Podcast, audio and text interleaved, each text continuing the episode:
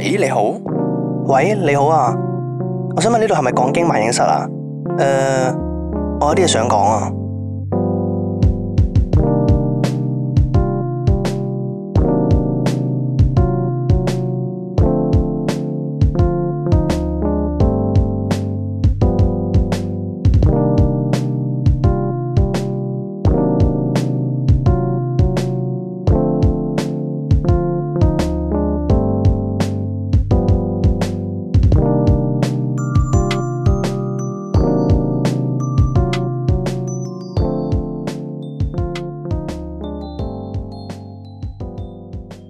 事隔一個禮拜兩一個咩？一個禮拜。兩個啦嘛。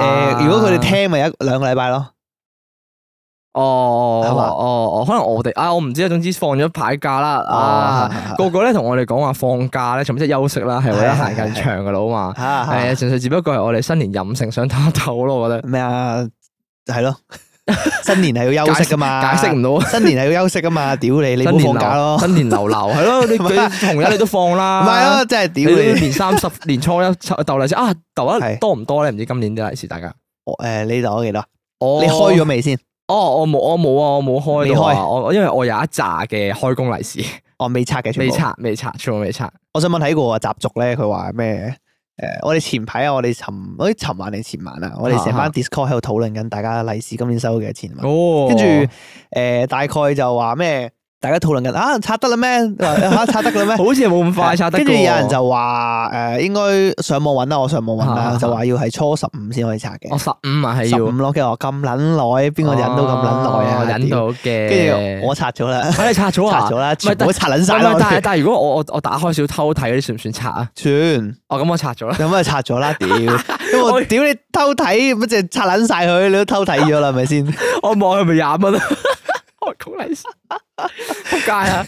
你因為佢啲正講即係佢誒誒，應該係嗰啲寓意啊嘅嗰啲意頭嘢，啊意頭嘢。嚟嘅啫。咁啊，有另一個講法嘅，就話人日嘅。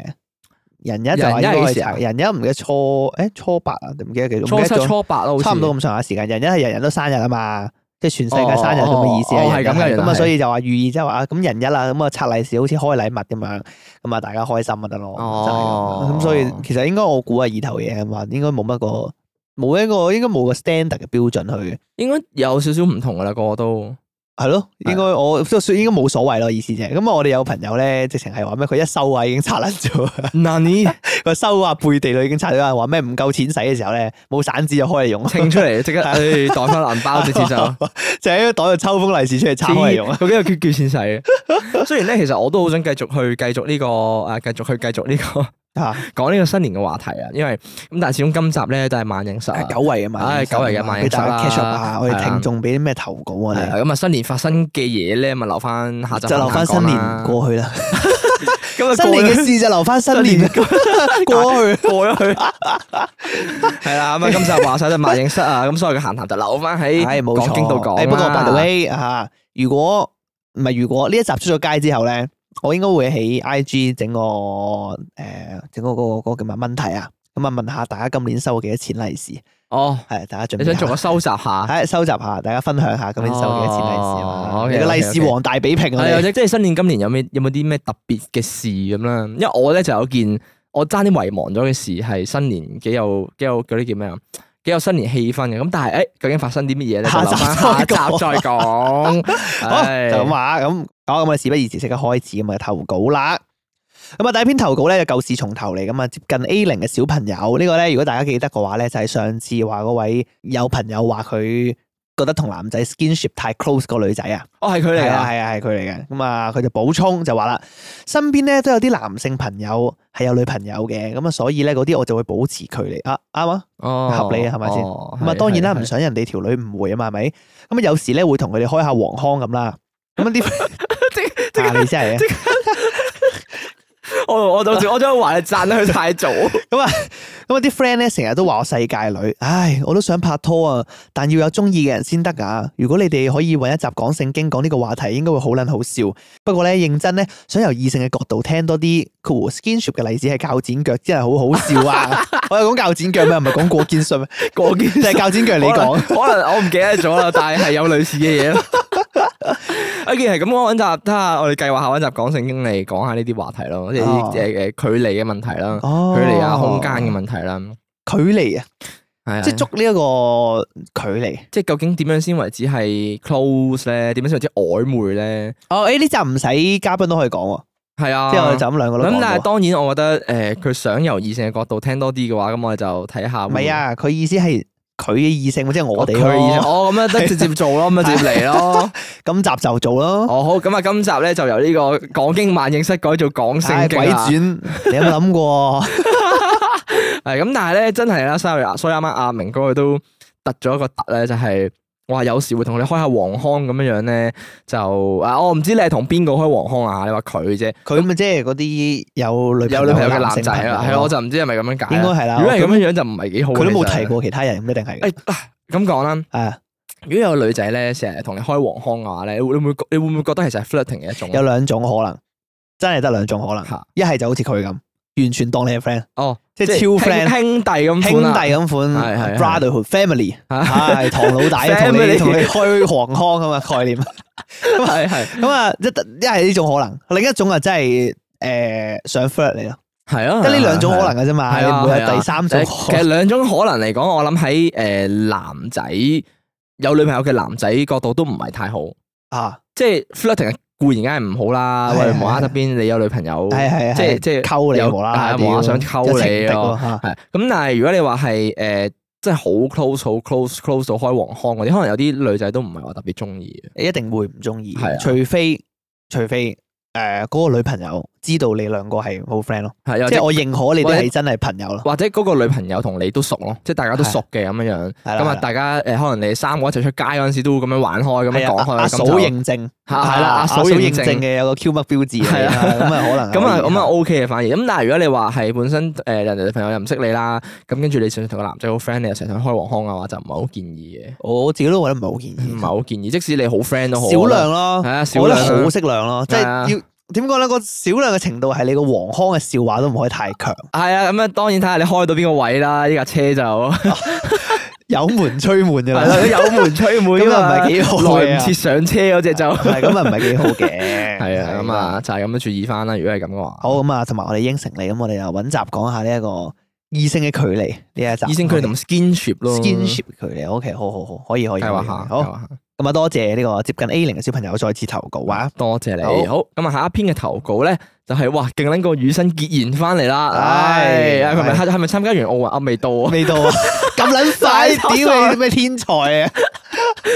去咗未來參加完再翻嚟。我唔知喎，佢講咩？佢講咩？我未睇好過呢篇。 佢話係一發明哥咁啊，哦， 佢係依嗨一發明明哥，佢係哦嗨一嗨嗨一發明明哥啊，係嗨嗨一發明明哇哥咁，撚親啊，記住疊晒字啊，明明哥 啊，咁啊想 update OK，我哋好係想 update 下你哋啦。咁啊，其實呢排咧呢排咧我都瘋狂喺屋企度鍛鍊肌肉啊，係咁做 legs 嘅 workout 啦，好似嗰啲咩 squat 哦，佢個 squad 係小隊個 squad，係咁啊。提翻你如果 squat 嘅 話咧，就係 T 嚟㗎注嚇，錯字啊，係係係係 S Q U A T，係啊係唔係 D？小隊啊，唉，唔係小隊啊 嚇，啊仲有其他腳嘅運動，好似我之前話俾你哋聽咧，踏出第一步咧都好撚困難。咁啊，我今日咧本身咧想出去嗰陣咧，都已經有啲想打 打道回府啊，但係咧我今日咧逼咗自己去溜冰場度溜冰喎、哦，好似啊，我記得呢篇嘅投稿喎、我記得我記得好清楚啊，我都記得係啊佢係話啊自己完全冇學過，啊定估大家唔記得啊，幫大家 remind 下，就係佢完全呢個勁撚過係啊羽生係啊結弦咧，就話自己完全冇學過溜冰嘅，係啊係咁啊，但係咧佢又有個大志，就希望咧可以參加奧運。 佢話希望可以參加奧運，勁撚過係啊羽生勁撚過結羽弦生結咁樣弦嘅。啊咁當然嘛呢個就誇張啦，可能係係真嘢，我唔知啊。係佢會咁啊啊，，但係咧，佢會啊意思就係話，咁啊，佢對於溜冰呢樣嘢運動啊，真係好有興趣。就算未學過係都好，真係好想去 into，好全心全意投入去呢個運動，想學習一下咁樣，嗯咪 update 下呢個近況啦。係冇錯啦，咁跟住佢話咧，其實佢發現咧溜冰啊，其實比佢想象中咧真係困難得多，啊完全咧唔知點樣行可以咁樣樣喺冰上面咁樣滑行啦。咁啊，我膽粗粗咧就去問其他人之後咧，然後都攞到唔錯建議嘅。咁啊，佢話但係屌咁好咧，真係勁撚過羽生健啊，留咗一個鐘咧就撲咗兩 次落地，咁啊，仲有一次咧係直接撲落下巴度，哇！下巴好撚硬喎，我係咪直接分權啊？你 會會唔會啲牙都鬆鬆俾人打個上地勾？拳啊仆街！而家下巴咧好似窮人隆胸咁哦，樣樣窮人喎，隆胸啊， 一邊平一邊腫。唔知大家 明唔明窮人隆胸，即係淨係有錢做一邊。係啊，姐姐係啊，一邊平一邊腫脹啦，係啦。咁啊，佢話屌，但係我係唔會放棄噶，我會繼續咧去厚面皮咁叫人教我攞世界冠軍做目標。我撲你個街，今次我仲唔撚做世界冠軍，跟住再補多句，但係屌真係好撚痛。 哦， 唉，唉我自己好佩服佢，啊我啊係但係哎我我好 respect 佢啊，知唔知道？誒，但係其實嚇我真係記得，因為嗰陣呢篇投稿係前少少噶啦，佢回應係舊事重頭嚟噶係嘛。啊係啊，我記得嗰陣時，誒我未正式讀出嚟啦，咁我嗰陣時喺個回應嗰度見到，哇！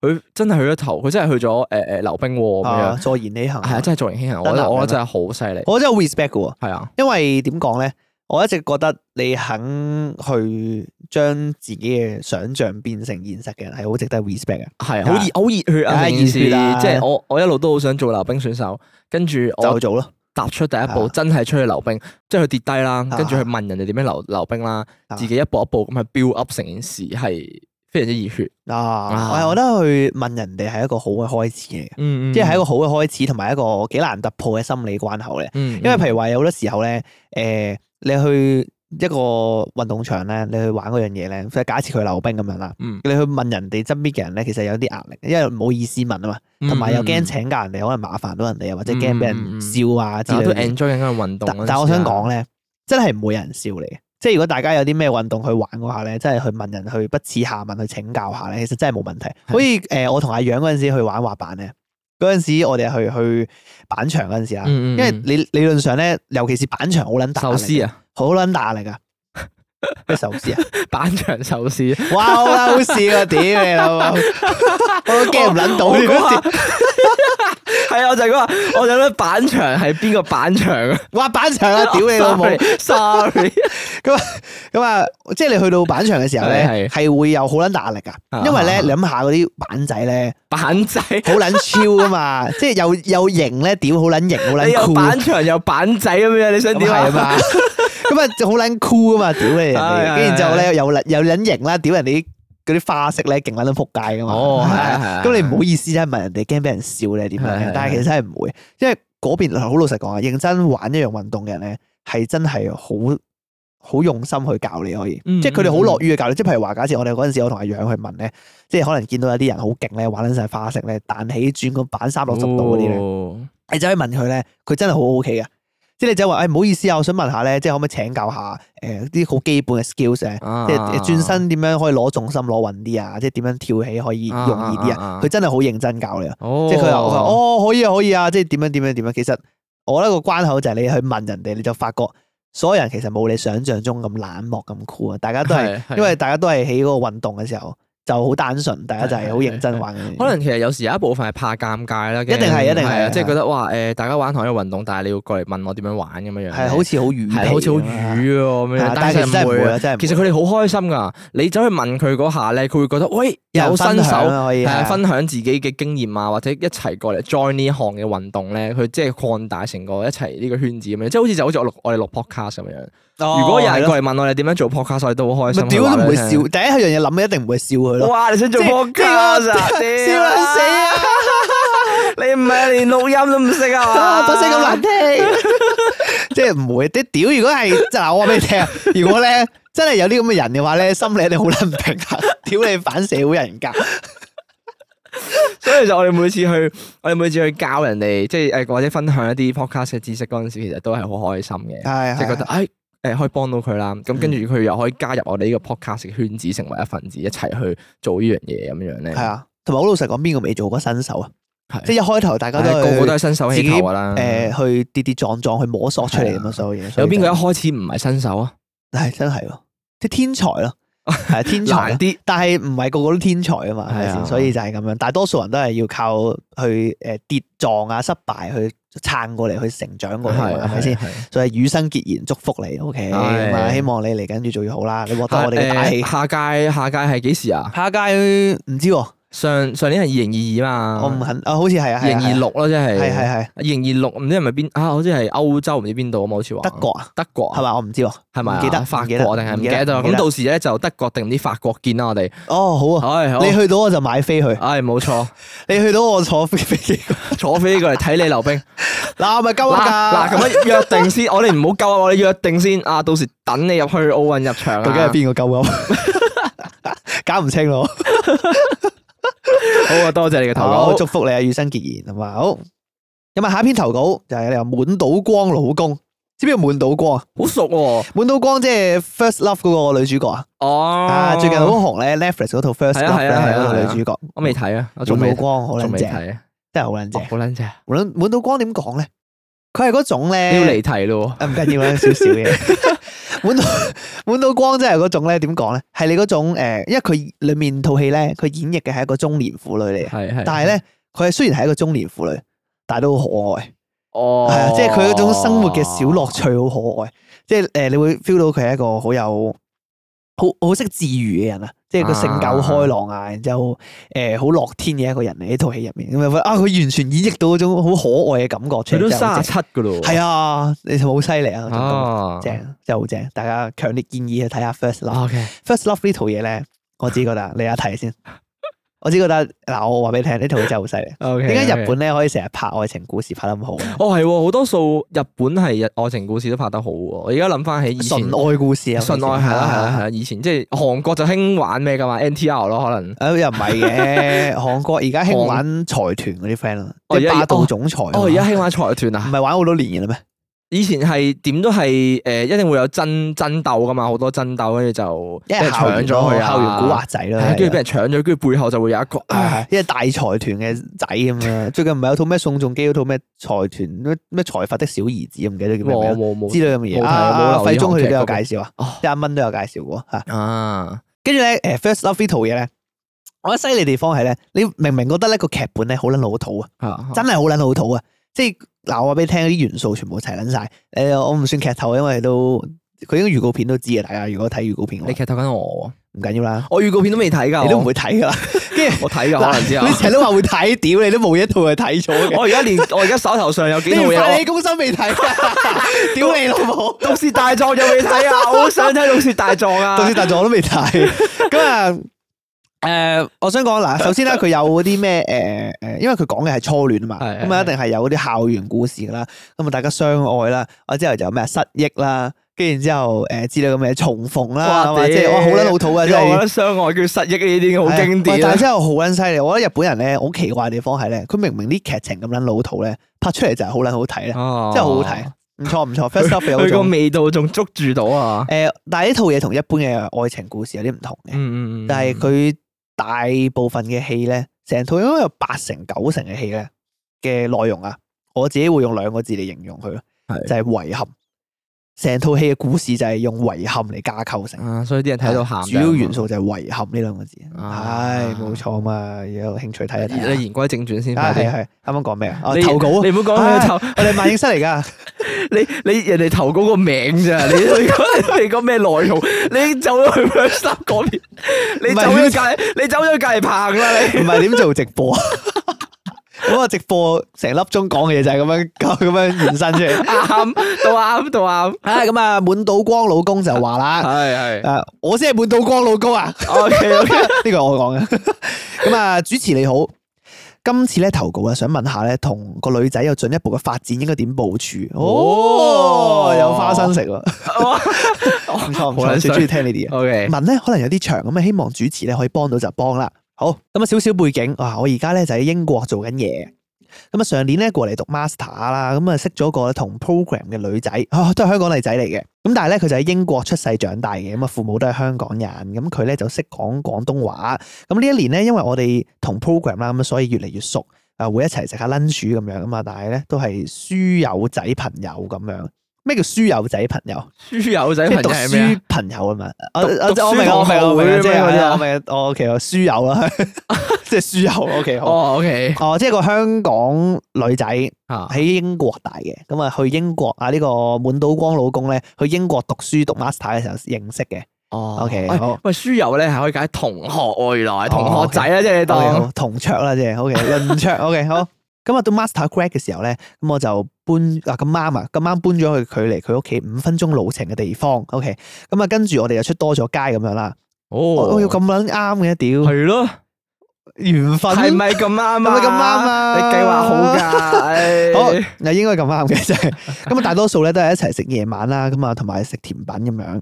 咁一齊行緊嘅時候咧，我哋有陣時都黐得幾埋㗎。Cool，就係手臂貼手臂。OK，咁啊，對上一次咧，哦佢仲掂咗個手背添，因為咧佢話佢戴咗手套，隻手咧都仲凍過我。哦，即係用呢啲咁嘅理由咧掂下你手仔咁樣。哦 Cool，倫敦咧而家都係五六度咁樣啦，咁啊有時咧我講講下笑咧，佢都會打下我嘅手臂咁樣嘅，咁啊所以咧都係會有啲身體接觸啦。咁至於溝通上面咧都唔會有啲 air 嘅，咁啊大家溝通嘅感覺都係幾舒服噶。咁啊話題都多嘅，咁啊 Cool 近排咧就傾緊佢想轉工之類，即係諸如此類嗰啲啊。咁 WhatsApp 咧基本上每日都會 keep 住傾偈。咁啊前排咧佢都邀請咗我出席佢同佢朋友嘅聖誕 party 同嚟緊嘅團年飯喎。團年飯，團年飯，團年飯，團年飯屋企團年飯喎。係屋企團年飯定朋友團年飯啊？團年應該屋企啊嘛，團年我唔月知喎，哦誇張啊。問題係嚟啦，OK，嚟緊四月咧，我同佢咧都會翻香港兩個禮拜，咁就約好咗咧，我就會帶佢周圍去玩。咁我到時咧就打算去啲有 mood 嘅地方，咁啊嘗試下真係拖實佢隻手仔咁樣，哇出手啊喎，咁咧。 出手真係出手，係啊，真係出手啊！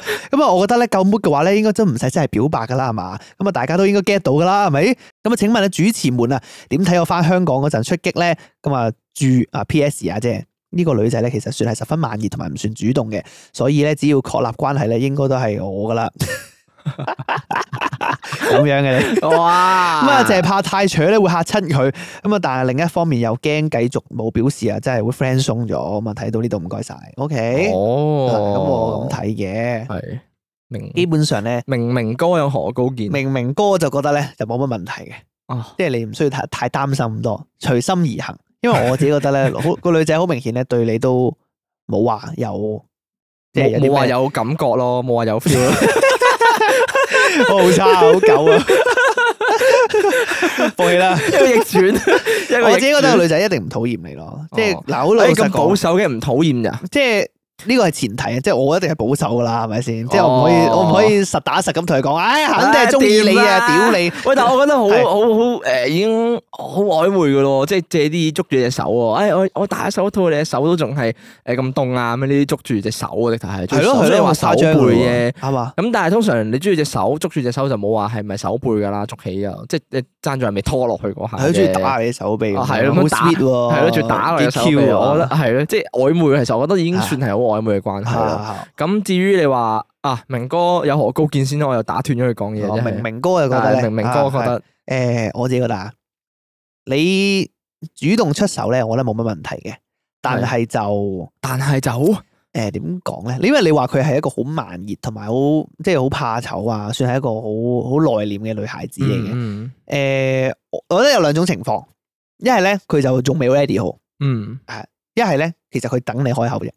嗯，係即係佢慢哇嘅好情極端喎，呢兩種佢慢熱嘅情情一定係呢兩種嘅係啫，即係一係咧佢，我覺得佢未 ready，我嗱我自己覺得佢等你。嗱，我覺得個女仔係都可能有兩個有兩種情況，即係係一係佢中意你，係一就唔哎中意一係就唔你。中意你。哎呀，我啲冇諗過呢個可能。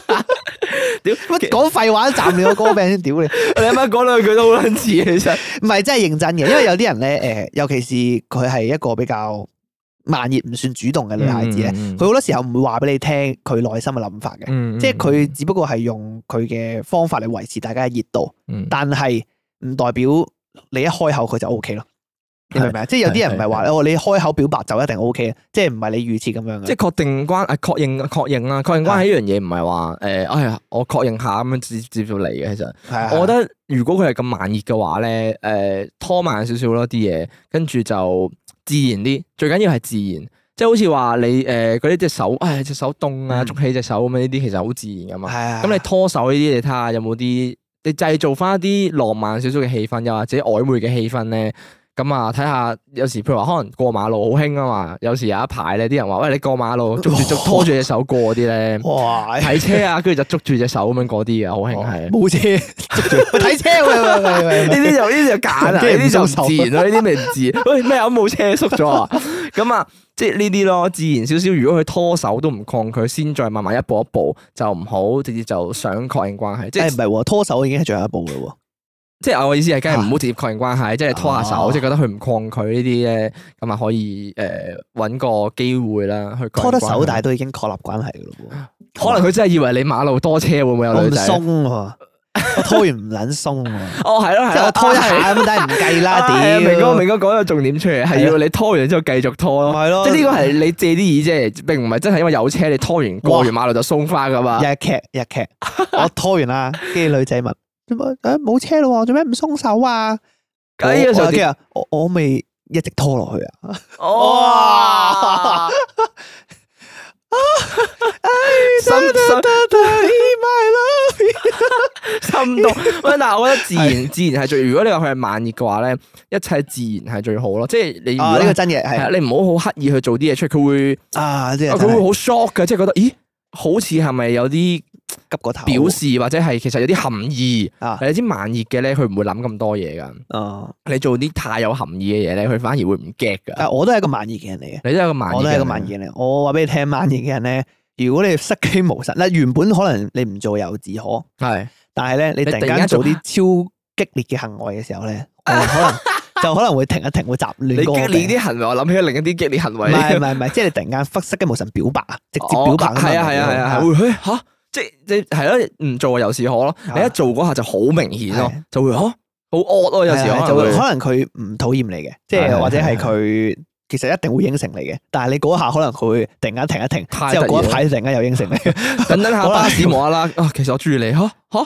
嗯我巴士唔到知我要啦諗諗係先啦。咁可能你覺得，我覺得你第一下會會會會咩咯？會食白果咯。所有以機會氣氛同埋個場合都好緊要啦啊。！但係咧，話俾你聽，根據我嘅係經驗啊，係佢呢個階段咧，真係埋門一腳噶啦。哦，即係你覺啊得誒，唔係，我覺得拖埋手先。如果佢拖住手唔放，跟住佢都冇抗拒，佢冇甩開你隻手嘅話，咁啊真係埋門一腳啦。誒，我自己咁睇，拖手其實對我嚟講咧，哦，我覺得對於一個哇好難講，拖手係一個好進取嘅行為嚟嘅。唔係，因為點解我會覺得誒、呃我哋嘅角度啦，係我哋角度係我我會想拖埋手先，真係覺得埋門一腳咧，係因為佢佢話佢自己好傾啊，誒誒、嗯啊，呃會成日出街啊，咁樣呢啲咧，唔係雙方面我哋睇到噶嘛。我哋而家哦係單方面嘅知識嚟嘅啫嘛，都唔係，啊，條女都約佢去食團年飯咯，我都係係嘅。咯，喂即係會約啊你同啲 friend 食飯或者食團年飯，應該真係好好傾嘅。哎喂係咯，屌，即喂屌，係唔係自以為啊嘛。喂屌，如果佢約你去屋企嘅團年飯，你真係知咩事啦嗰下要，咁唔啊使諗啦，唔使諗啦。係嘛如果係 friend 嘅團年飯嘅話都 OK 嘅。咪我咯，覺直得接叫外父都外母到啦，咗唉佢哋喺屋企啊嘛， 你阿爸爸，我想去食飯，爸爸。 我間房喺邊啊？我今晚瞓邊啊？到時結婚生幾多個啊？我個仔嘅名諗好咯， 就係咁咯。咁所以其實個重點都係，誒，你講到如果佢係慢熱嘅話，就切勿太心急啦，就翻即係就翻佢嘅節奏自啦然。自然。誒，但啊係我覺得咧，佢哋一齊翻嚟香港呢個時候咧，係一個幾好嘅時機點嚟嘅。係啊，係啊。我自己覺得係，誒，如果佢哋一一齊咁啱翻嚟香港嘅話，會唔會因為太忙，即係誒難得翻嚟香港，可能有見下 friend，我見哦下唔屋知企你翻人嚟。香港係貨咩？唔係，但係佢哋約好咗啦嘛。佢約好咗一齊翻嚟啫，但係唔係翻到嚟都 keep 唔係啊，住佢約好咗話會帶佢周圍玩啊嘛，哦，約好咗翻嚟都係玩係啊係添。啊哦，OK OK，咁咁啊啊，咁冇問題啦，冇係一個問題啦好。好嘅機會嚟啦。嗱，啊我覺得唔啊好俾晒機會你啦，你約咧一啊定係約幾日噶嘛。係啊冇第一日就講咗啲乜嘢吓，等大家玩多幾日先，有啲喺香港嘅共同回憶先。跟住咧，你哦共差唔同多回約憶啊，完，可能你約四日咁樣啦，三日四日，你去到第三日、第四日先表白，哦係啦。咁呢個時候咧，你哋喺香港嘅回憶咧，就會突然間一瞬間湧出嚟，哦吓咪犀 利。咩啊？你拍戲嚟嘅，走馬燈有個理論上係咁樣嘅，係咪先？ 理論 上係啦， 理論上理喎論上咁啊，所以呢個時候就表白咁啊，成功率應該會大大提升嘅。係啊咁，當然都好睇誒場合啦。如果你譬如話你玩到中間，你都覺得有有啲位好曖昧、好浪漫啊嘛，係時候咁啊，你覺得有時啲位講出嚟係就係噶啦。其實好睇當臨場啊。但係我而家咁假設好難假設嘅。係啊，當然你好理想啦，砌到你都可以係突然間就曖昧起嚟，跟住大家深情對望啊嘛，眼面紅紅咁樣樣就啊，就即刻打個 K 輪噶啦，係咪 先？OK，好咁啊，就係唔咁知啊，真係唔知道唔知道啊。 OK，不過好咧就多謝你嘅投稿啦啊，祝福你，祝福 OK，你啊，好祝你成咁啊！功。出 pool 記得上嚟投個稿啊！啊哦，話翻俾你係話聽，返出唔俾你聽到 pool 咧都上嚟投個稿啊！不過應該就唔會出唔到 pool 嘅，係咪 先？ 所以你所以你睇下發生咗咩事 啊？如果出唔到就到底發生你什麼哎得事啊㗎咧？啦，應該得㗎啦，係得㗎啦冇問題㗎啦恭喜定你先啊！啱啊啱啊！祝福你，祝福你，幾時喺度立 friend，冇嘢嘅，冇嘢嘅， 玩得開心啊！一齊 OK，玩得好開心。好，咁我哋咧讀咗咁多個投稿啦，係時候休息一陣啦，休息一陣咧，休息過後咧再翻嚟同大家講經萬形室啦。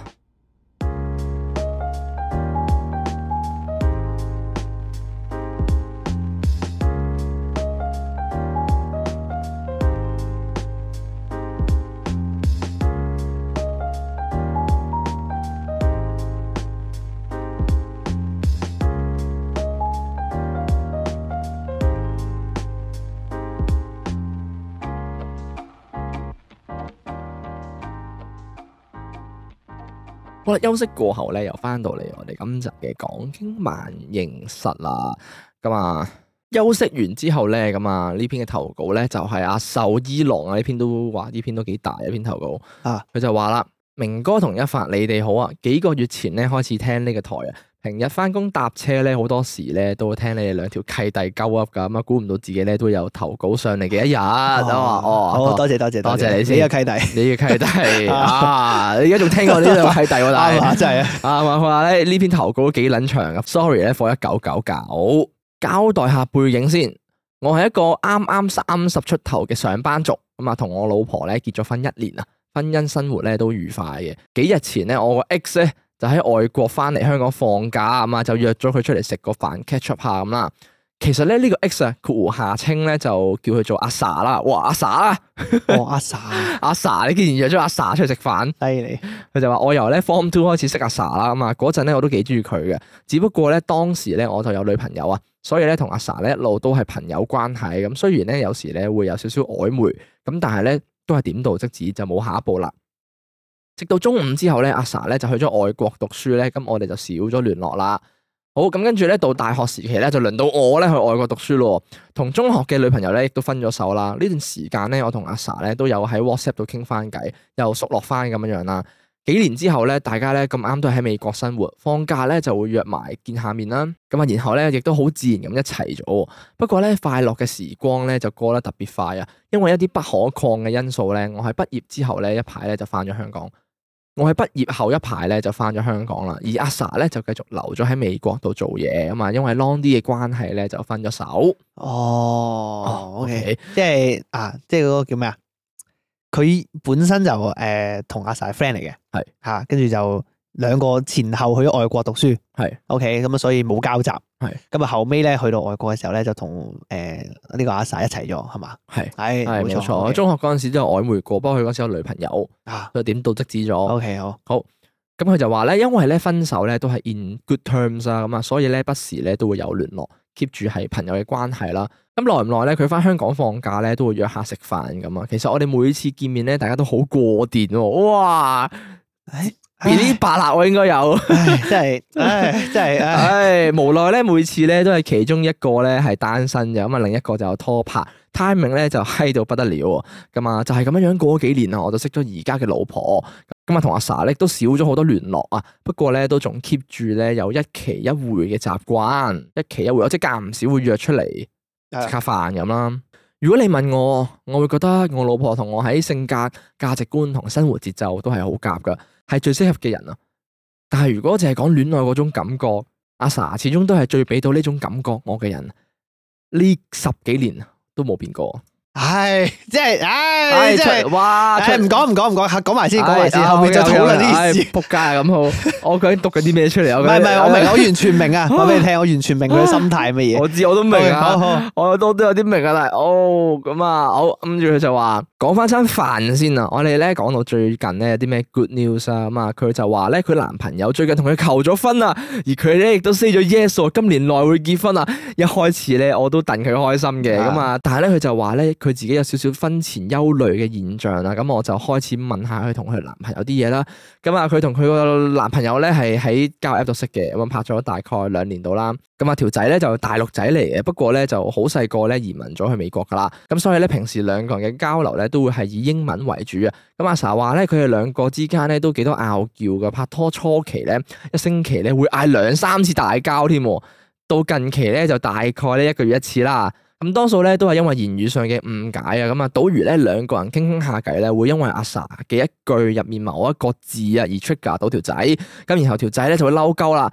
而喺阿 Sa 嘅角度，佢覺得佢嘅用字咧其實好日常咧都會用到，完全冇諗過會有得罪人嘅成分。P.S. 阿 Sa 咧英文係幾好㗎，加上你喺美加職場度打滾咗幾年啦，斷估咧英文溝通上唔會有咩問題。哦 OK 即係識咗個男朋友求婚，大陸仔。係咁啊！一 OK，開始其實都拗撬幾多啊嘛， OK，去到之後咧拗就一個月撬一次，每次拗撬其實都係啲小問題啊嘛，啲字句多問題碰撞啦。啦，即係 OK 係好嘛？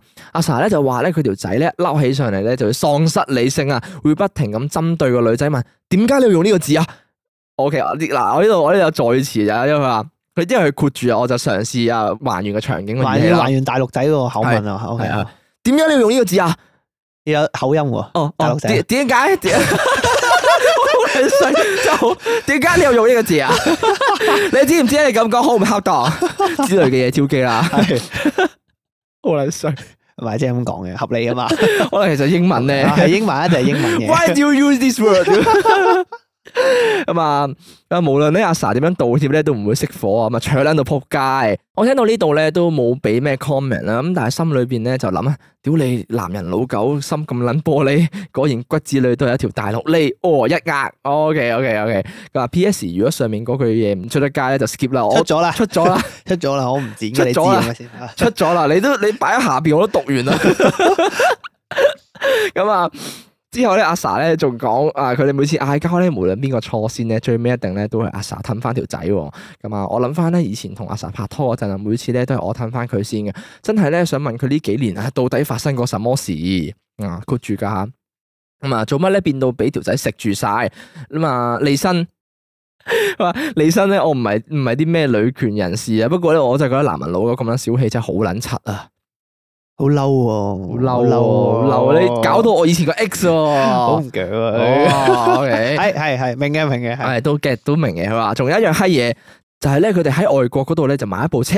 咁啊，我開頭咧都以為係會夾份買啦，點知原來係阿 Sa 出錢 full pay 喎，哦，但係架車咧就落條仔嘅名喎，咁啊 insurance 咧又係得條仔嘅名喎，咁啊 cool，即係阿 Sa 咧就唔可以 illegally 咧揸呢架車，吓、其實應該冇影係響㗎嘛，應該係我唔知美國啲例係點樣樣喎，我都唔知喎。但係香港就車你揸得即係假嘅。設香港應該揸得嘅個個都揸得，只不過個個都合法你哦嘅。就架車唔唔算係你嘅咯負，責嘅就唔係你咯。係啦，咁啊。咁啊仲好。啊，唔係喎，喂，喂即係你，但係有啲咩起上嚟咧，即係有啲咩事上嚟咧，架車你攞唔翻嘅喎，因為個名唔係你噶嘛，哦，個財產嘅擁有人唔係寫你名，咁啊係，但係錢係自己俾嘅。係啊，你哦到時蝕分咗。你到時分手嗰陣時咧，架車冇得叫佢還翻俾你嘅，除非揾律師傾咯。哦，都都唔得啊，都律好師傾都應該好難搞啊成件事係啊不過算啦，唔係咩小，唔係咩大件事，我覺得。跟住咧，繼續啦，我都唔係話大佬，雖然佢哋而家傾結婚啦，雖然啊咁啊，係咁啊之所以咧會咁樣做，原因咧就係、哦條仔冇錢，佢話咁。哦我好撚嬲，啊我都 feel 到佢好撚嬲。佢話：哇，我真係屌你老母咩？唔夠錢咪咪咪供咯，冇錢咪咪咪咪冇可能買車咯，屌！咁阿 sa 都話咧，呢個操作咧係令佢冇咗安全感啊。誒、咁我諗用五六十萬嚟貼仔啊嘛，梗係冇安全感啦。啊咁啊，成件事就係、買車件事就係咁樣樣啦。咁啊，哇！而家我睇到呢度，我都覺得有啲唔對路嘅感覺，唔知點解，即係。唉，咁啊，咁啊下邊咧，佢就話阿 Sa 咧就話咧有一排咧，佢哋咧就嗌交嗌得太多，搞到咧有啲 depression 添啊，要睇心理醫生啊。咁啊，我聽到咧真係心都痛撚埋。有乜理由啊？好地地拍個拖啊，要搞到去睇心理醫生噶？個心理醫生咧評估完啊，仲話條仔咧有啲 verbal abuse 嘅傾向。哦即係咩啊？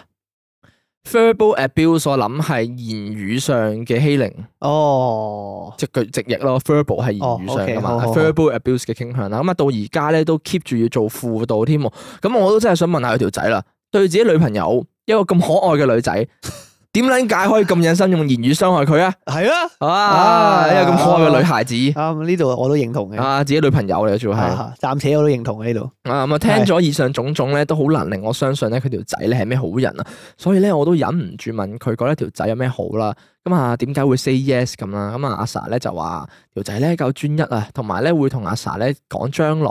咁會 say yes 咧，咁啊係因為對條仔有信心，咁相信咧佢哋將來咧會變好。咁我第一個反應咧就係、呢個世界大把人專一啦，我都夠專一啦，屌做乜撚嘢啊？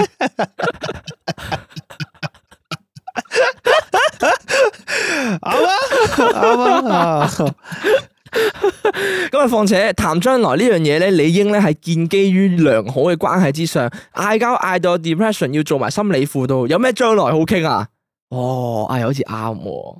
咁啊，後尾食完飯咧，就送咗佢翻屋企啦。我咧就自己一個咧諗下嘢，消化下咁樣樣。咁啊，越諗咧就覺得心情就越複雜啊。一來咧，佢係一個我中意咗十幾年，同我有好多 history 嘅女仔，聽到咧佢要結婚咧，難免咧都會有啲唏噓啦。二來咧係我知佢同佢男朋友係點樣相處之後咧，都幾擔心啊。如果咧佢係揾到一個好夾又全心全意愛錫佢嘅人，咁我一百 percent 撐佢添啦。咁啊，大陸仔我都撐添啊。咁啊，但係咧， 我點睇啊，都覺得呢條仔咧就唔係好有責任感啊，亦都唔係話好愛錫佢。咁啊，至少咧傾咗成晚咯，我淨係聽到佢啲衰嘢咧，幾乎冇一句係讚佢嘅。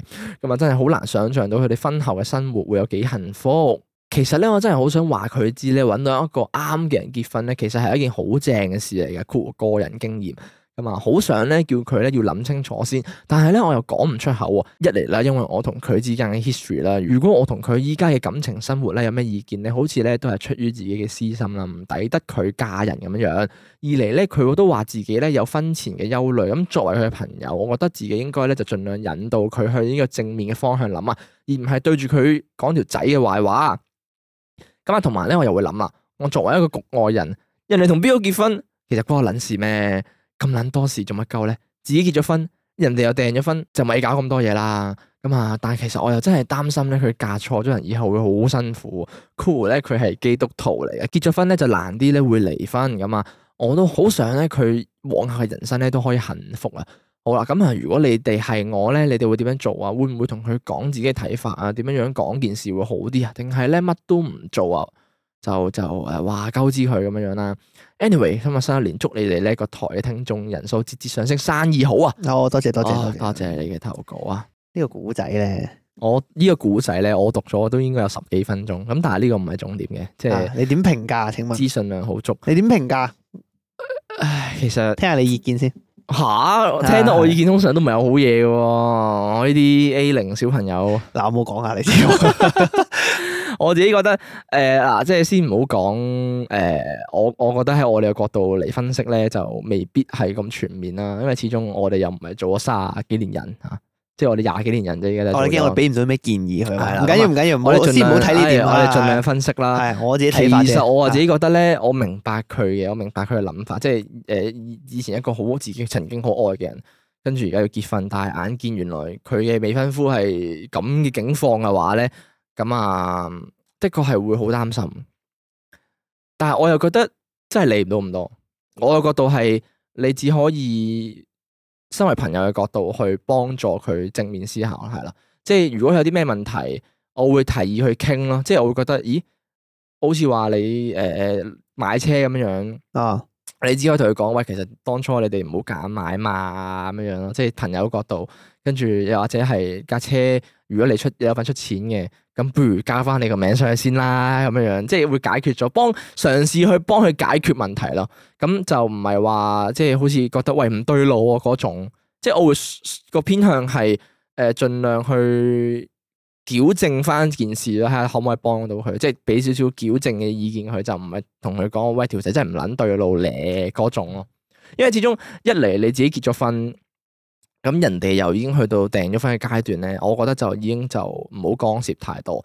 始終佢有自己嘅考量啦。我覺得如果佢當下真係 say yes 嘅話，同埋。嗯誒、即係老實講，拍拖拗撬就個定有嘅，咁啊睇你點處理嘅啫。啱啊，咁當然，如果佢有言語上嘅 abuse 嘅話，就當然唔係幾好啦。甚至乎去到睇心理醫生都當然真係唔係幾好啦。係咁但係你諗下喎，如果佢哋要去，即係佢要言語上嘅 abuse，再去睇埋心理醫生，都仲一齊緊，甚至乎誒、呃之後後尾去去求婚都 say 咗 yes 嘅話，咁我覺得當中一定唔係咁簡單咯。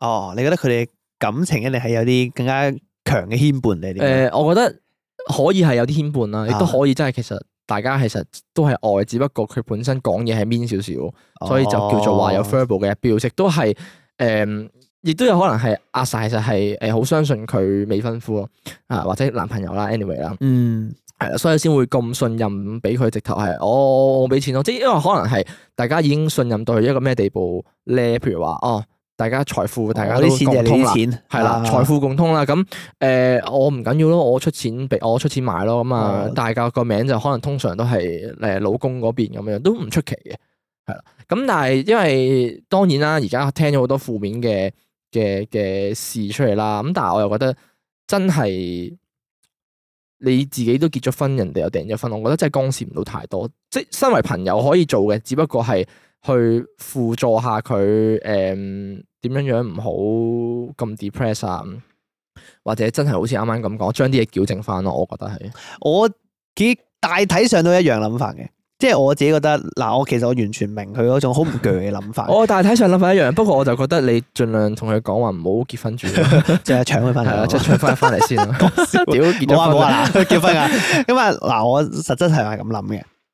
誒，我完全明白點解佢有咁唔鋸，係嗯啊哦因為誒老實講好。廿巴又話就咁聽佢男朋友啲嘢即就，係點講？唔係唔係唔係，佢男朋友點樣我唔理啦。即係你咁人哋一個願打一個願挨，你吹佢唔着。哦，我都覺得係一個即係大咁嘅啊！大。但係咁啊，但係問題係譬如話誒、呃你嗰個係個對象啊，即係阿 sa 係你一個生命裏面好重要嘅人。即係唔好話佢你而家仲好中意佢啦。即係我哋唔假設咁樣，因為你而家結咗婚又成啦。咁但係佢喺你生命中佔一個好重嘅比重，呢個係真嘅，因為佢係一個感情上面嘅啟蒙嘅人。或者係佢喺你生命上面係一個誒、呃有好多回憶啊，有好多 history 啦，係啦，有好多有好多有好多感受嘅人往咯，事係啊係好多往事係嘅你人。成長嘅一部分啦。係，所以你對佢咧係有呢個愛護嘅心態係絕對正常。係係即係你諗下，就好似一個你鏡射咗好耐嘅玩具，哦，係啦，突然間俾親戚嚟嘅僆仔攞走咗，唉，啊跟住啊親戚仲要唔撚鏡石嘅。唉，仲要係摧殘佢、掉掉啊又剩咁嘛，咁你嗰下就，我屌你死僆仔，冇掂 啊，冷靜啲啊，啊，你即唔好係整個爛佢啦。係個概念有啲似係咁樣嘅，咁但係玩但具，係個概念咪比喻啫，比喻 啫。咁啊，但係問題係就係比喻話比喻誒，完全明白咯。但係好老實講，個諗法就係話係哦誒，件玩具都唔係你嘅啦，係係冇錯。啊，即係誒，同埋你都有開間玩具鋪啦， 即係個概念就你係。都有件自己嘅新玩具係啦啊，即係係個概念就係咁樣，即係唔係話比喻嘅人係玩具啊，即係係比喻就係係比喻啫， 我諗爬。咪驚大家 get 錯嘛，即係個比喻個重點唔喺嗰度。係我哋唔係講女人係玩具啊，你冇講呢句出嚟，我係咁諗嘅其實。實。sorry，跟住嗱，所以我自己嘅概念就係話，诶、你真係唔好干涉太多，因為好老實講，佢肯同佢一齊，一定有佢嘅原因嘅，即係阿 sa 同個大陸仔一齊，一定有佢嘅原因嘅。我哋旁人好難理解到。咁啊，但係問題就係話，O K，真係出現咗啲健康問題啦，就係譬如話佢去睇心理醫生嘅，係咪？咁咁就去輔導嘅時候，咁呢個當然係出現咗個問題啦。但係好似你咁講，我覺得你有個諗法係講得好好嘅，即係我覺得佢個諗法講得好就係話，你唔應該喺佢結婚之前俾咁多負面嘅影響佢，即係唔好應該數臭佢條仔啊，即係點樣。所以我覺得呢個講法好好嘅，因為呢個的確係會令到佢更加越嚟越 depress，唉，更何況而家係訂咗婚啦，同埋越嚟越煩啊。嗯係，即係佢而家結婚之前好煩好多嘢，可能呢啲煩嘅其實只不過係一時間嘅事。嗯如果我哋再去俾更加多煩惱嘅建議佢，或者令佢俾更加多睇清咗佢嘅煩惱，可能佢會仲煩咗，仲更加唔開心。嗯所以呢個時候，我覺得你個做法係幾好嘅。同埋，但係我自己建議啊，我如果係我假設係我嘅話咧，我會約佢出嚟嘅時候，誒、關心佢自己嘅狀況咯。即係我會多啲嗯嗯嗯嗯靈魂質問下佢啊，即係我會質問下佢究係啊竟，喂你而家其實你係咪 O K 㗎？你即係點你真諗係㗎？開你心，其即實係係咪真係 OK 啊？前提係我真係係真心祝福你咯。係啊但係我唔肯定誒、你老公對你好唔好啦。之後，但係我唔講呢樣嘢先，我就係好想擔心，都關心下你。誒、哎你而家你覺得自己係咪真係 O K 㗎？即係你誒同佢一齊嘅時候，你真係開心噶嘛？係啊係啊係啦，咯即係企翻真係應該係朋友嘅角度去關心佢。等佢自己反思多啲自己嘅現係啦況，因為係啦我自己有有機會啊，有機會你有情緒問題嘅時候咧，有啲人可能自己唔察覺到自己其實有問題嘅，或者係自己認清唔到自己其實係一個問題裡面嘅，誒、呃或者係哦啊我、可能佢根本就冇問題嘅，即係你唔知道嘅，所以你要我覺得如果係我嘅話，我會希望係咁問佢問題咯，即係等佢自己反思到你自己嘅情況咯。甚至乎有時候啲人咧，佢係連自己有冇問題都唔知嘅，即係你問佢喂，其實你係咪咁 O？即係佢係咪誒點點點？佢話我唔知啊，我唔知啊咁樣嗰只咧，咁你可以嘗試去誒俾、多啲嘅假設同例子佢啦，即係點先叫正常嘅關係啦。即係可能譬如話呃誒好簡單買車咁樣樣，我話喂啲錢係你出嘅話，咁點解唔可以兩家加埋你個名上去，或者係直頭你個名啫？咁都係啊未俾佢揸咯，令到咁樣樣。咁我唔知道美國嗰邊係係係嗰個誒誒誒個例係點樣樣啦，係咪即係你冇名咧就係 illegal，你即係直頭唔揸得啦？咁啊，我覺得唔係嘅，因為香港都冇可能係咁樣，我都未聽過係係即係加咗你個名先有得揸。喂，咁大佬，如果我俾個 friend 揸，咪要有加埋佢嘅 名，啱啊，啱我我咪借寫借許嚟可揸證啊，俾係佢。咪啊？逐個授逐權個書 逐個逐個名加落去，咁我覺得又唔係咁樣樣。啊咁其實點解又唔可以係你個名咧？咁你可能即係我覺得呢啲情況，朋友嘅角度就係話翻俾佢聽正路應該係點樣樣。啊究竟係咪咁樣樣㗎？你哋咁樣樣，俾同多埋啲。俾多啲 idea 去反思下自己咯。有時佢可能其實佢都唔知嘅。有時咧，有啲人會以為咧，我呢樣嘢就係正常，即係或者就係正常就係咁樣做。咁但係其實佢又唔知道外界情侶之間係咁樣樣噶嘛。哦，係啊咁我唔知佢拍咗幾耐拖，或者拍咗有幾多戀愛經驗啦，都唔知。啊咁、我 suppose 應該都多嘅。咁但係有時有啲嘢就係佢以為一路係啱嘅，其實就係出邊唔會咁樣做。咁可能有時俾多啲 idea 佢，或者問多啲佢問題，係啦，靈魂質問，好似明哥咁講，問多啲佢內心深處嘅諗法，去令到佢反思自己內心其實係咪真係咁樣諗啊？係啦啊咁即係盡量唔好俾太大壓力佢啦，佢都有 depression 要去係啊輔導嘅時候咧，咁誒盡量為佢解決啦。喺結婚之前，咁係啦，即係呢個時間就好好把握啦。有啲人訂咗婚就冇咁快簽字嘅，係咁啊係可能佢都冇咁快嘅，咁但係就盡量幫佢好嗰方面啦，去解決翻啲問題，係啦。同埋我覺得，唉，冇噶，理唔到咁撚多嘢。啊，係啦，真同埋你你自己哦即係理唔到咁係啊撚好多似嘢。明哥，話齋，你而家自己都已經有件玩具喺手嗰陣時，你件舊玩具已經唔係你嘅時候，即係你你就專心唔好搞咁啲保多嘢養啦自己嗰個玩具啦， 即係你就係咯，咁真係理人哋啲嘢。即係嗱，我覺得出於朋友心態咧，你去理係可以嘅，但係真係點到即止。啊係啊嗱，我老實條講，界線劃翻清啊嘛，朋友就朋友嚟噶嘛，人哋嘅事係人哋嘅事，啊係啊你做過咗咧就真係過咗火啦。但係啊嗱，有啲情況係你真係好唔鋸、好唔忿氣嘅時候，即係好似而家咁樣啦。但係你要冷靜啲諗一諗，佢有自己嘅諗法嘅一定，即係阿散你有自己嘅諗法，呢個係佢嘅人生嚟嘅，即係佢要為自己嘅決定做出責任噶嘛，要同負責任噶嘛埋。同埋我都明點解你而家好唔忿氣嘅，但係如果你你你悲喪佢點解發生咗咁多事，仍然都一齊緊，即係你試下喺佢嘅角度個諗，佢背後嘅原因嘅話，發話唔定可能你會明咯，你會明嚇係啦，你會明阿 sa 點解哇，其實係咪真係有其他因素咧咁樣樣？因為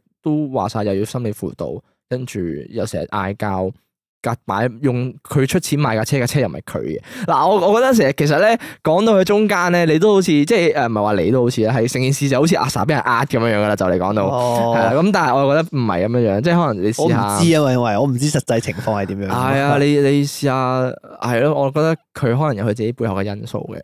咁身為朋友可以做嘅嘢，有時就係咁多得咁多咯。條界線始終都要劃翻清，更何況你已經係有家室嘅男人，哦，啱啊。喂，如果係我我都會咁諗，但係我唔會無啦啦走去問明哥誒、喂喂 Alpha 姐真係唔係好撚掂喎，即係你唔幾時分手啊唔？係有一個概念。即係 我我我我即係如果係我係佢啊，啊即係我係呢一個阿壽伊郎咧，我都會有一模一樣嘅諗法嘅，有機會。哦，即係譬如話係係諗法一定會有同啊，埋因為佢同阿 sa 咧個關係咧真係好特別，即係由中學前繞 到因為而家業緣啊，即係嗰個概念就係我哋一直兜兜轉係轉，OK，係最後誒哦，大家有一段好快樂嘅時光度過咗，咁啊變相大家都成長咗有家室嘅時候，望翻轉頭，唉，原來佢過得冇咁好嘅時候，我就會胡思亂想，哦開始係諗，啊係啊，如果自係我啊，即係如果我係嗰個人咧，我一定唔會令阿 sa 喊，明唔明啊我唔會令阿係啊 sa 流淚係啊啊，即係 OK，明唔明白但？我而家都已經有家室㗎啦，問題就係、係啊啊，所以我其實冇得咁樣諗就㗎。冇得咁樣諗啊，好難講。即係我建議就唔好咁諗，因為咧咁越諗越越危險。你咁諗，唉，真係係都掹唔翻自己出嚟。嗰、個概念就係、譬如話咩咧？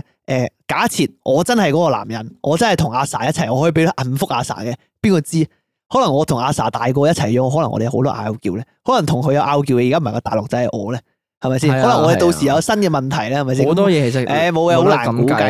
嘅。更何況你都講到，其實你而家你都好中意你老婆，好好夾啊好多嘢。咁你話純粹你同阿 sa 都係話以前戀愛嗰種感覺啫，屌戀愛呢啲感覺其實淡㗎啦，之後就你唔好咁諗啦。即係講真，我覺得成日話咩戀愛嗰種感覺咧，一定係熱你而家同你 alpha 即係戀愛嗰種感覺，一定冇一開始咁濃烈啦，差唔多 啦，差都唔多都差唔多啊。差唔多。哦，咁睇嚟明哥係嗰只一路都平平淡淡，啊而唔係斜槓嗰只咯。哦，咁但係咧，我建議阿壽伊郎啊，如果你未睇 First Love 咧，就唔好睇 First Love，哇，好強烈啊！嗰個 感真覺，係唔好睇。你知唔知佐藤健咧，即係男主角啊？佢最後就係揀戀愛嘅感覺，可能佢就係睇完先咁諗咧我。唔知道。建議唔好睇太多，劇係劇啊，唉，真係唔好搞，唉即係簡啲講就唔好搞咁多嘢啦，用翻朋友嘅角度去幫佢就算啦。唉，冇錯，我自己咁睇啊。咁啊，祝你同埋阿 sa 都有個誒、呃好嘅人生啊。OK，咁啊，希望你哋友誼長久啦。唉，冇錯，好。多謝你嘅投稿。多謝受伊郎投稿。好啦，咁今集講咗咁耐咧，咁啊去到咁多先啦。咁啊嚟緊咧，我哋新年過咗啦嘛，咁我哋之後應該就變翻正常更新哎呀一個禮拜兩集新年過咗㗎啦。啦已經係啊，新年過咗噶啦，好眨快啊眼就冇咗㗎啦。一月一月點解過得咁快啊？我假期放撚完啦。我撚完啦，誒不過我新年做咗好撚多嘢， 你做咗好撚多我真係嘢做咗好啦。撚多嘢。咁啊，不過唔講，之後有機會講經或者直播再講俾大家聽。OK，好。係嘛，今集去到咁多先啦。咁如果中意我哋節目嘅咧，咁啊記得 follow 翻我哋嘅 podcast 頻道啦，follow 我哋 IG，訂閱我哋嘅 YouTube，讚好我哋 Facebook。咁啊如果想聯絡我哋嘅話咧，咁就可以喺 IG inbox 我哋啦，email 我哋啦，或者喺講經萬應室度投稿俾我哋嘅。咁我哋嘅誒 Apple Podcast 咧都可以留言同埋評分咁啊，大家記得去評分同埋留言啦，呢個非常重要。OK，好。咁啊，我哋聯絡資訊咧都會下你聯絡資訊欄度揾到。咁你下晝見，拜拜。哎好撚亂啊！誒，不過就咁啦，咁耐冇錄先係咁啊，係咁啦，係咁啦，拜拜，拜拜。